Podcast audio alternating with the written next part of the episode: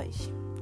Uh, o intuito do meu programa é levar uma informação descontraída para melhorar o seu dia.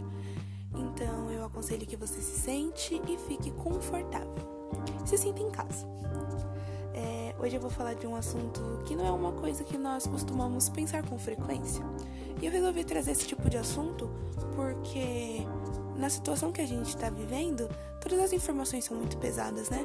Nós ligamos a TV para ver um jornal, nós abrimos as redes sociais e são sempre informações muito importantes, né? É muito necessário estar tá sendo dito isso para as pessoas estarem sempre muito bem informadas, mas não deixa de ser uma situação angustiante, né? Viver a situação que nós estamos vivendo. Então, eu resolvi optar por um caminho diferente, que é trazer uma, uma informação mais descontraída para fazer a gente relaxar e pensar em alguma coisa diferente, literalmente distrair um pouquinho de toda essa tensão. Então, eu vou falar da importância da música das nossas vidas. Uh, você gosta de ouvir música? Eu, particularmente, gosto muito. E a música ela tem um poder, né, de te trazer memórias, de te transportar para lugares. Às vezes você ouve uma música e você lembra de um momento específico e causa sensações na gente, né? Você pode ouvir uma música e ficar mais feliz ou ficar mais animado. Você pode ouvir uma música que te motiva a fazer alguma coisa, como por exemplo um exercício físico. A música também alivia a ansiedade, reduz o estresse, enfim, ela tem mesmo esse poder, né?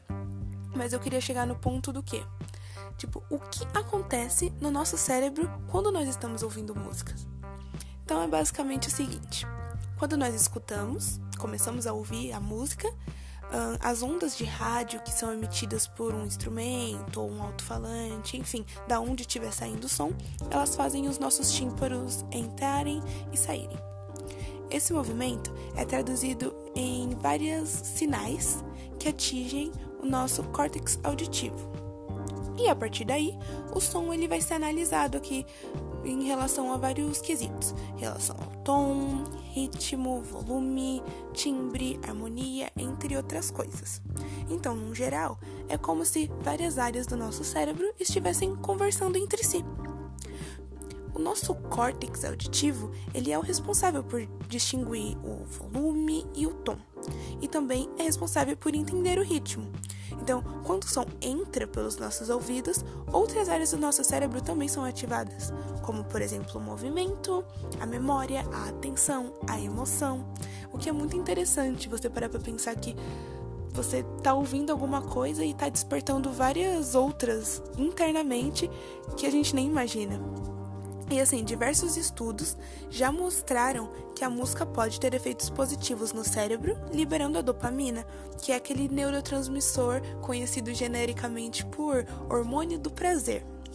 E apesar disso, a música afeta as pessoas de maneiras diferentes, né?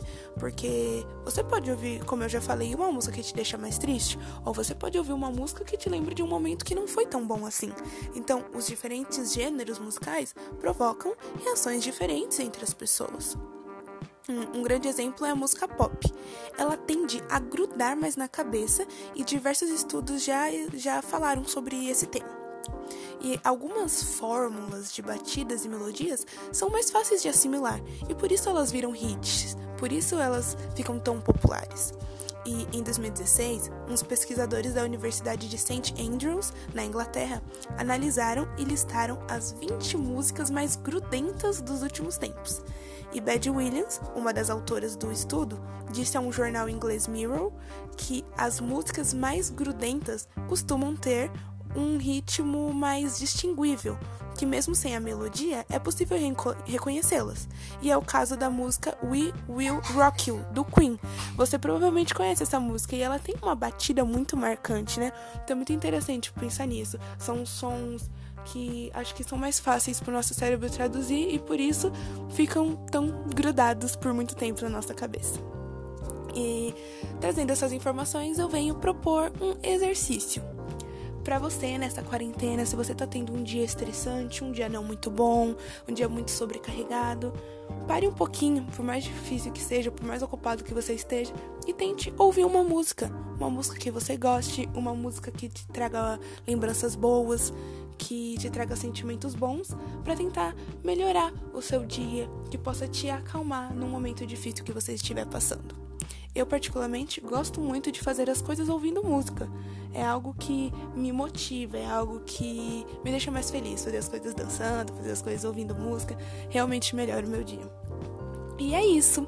Esse é o nosso episódio de hoje. Eu vou ficando por aqui. E eu queria agradecer pela sua audiência, queria agradecer pela sua paciência de me ouvir aqui e eu espero ter ajudado você um pouquinho e trago uma informação que tenha te distraído um pouco desses nossos acontecimentos dos últimos tempos. Uh, se você tiver alguma sugestão que eu possa melhorar aqui no programa, é só deixar aqui. Eu sou Natália Gonçalves de Alencar e muito obrigada. Esse foi o nosso bate-papo de hoje.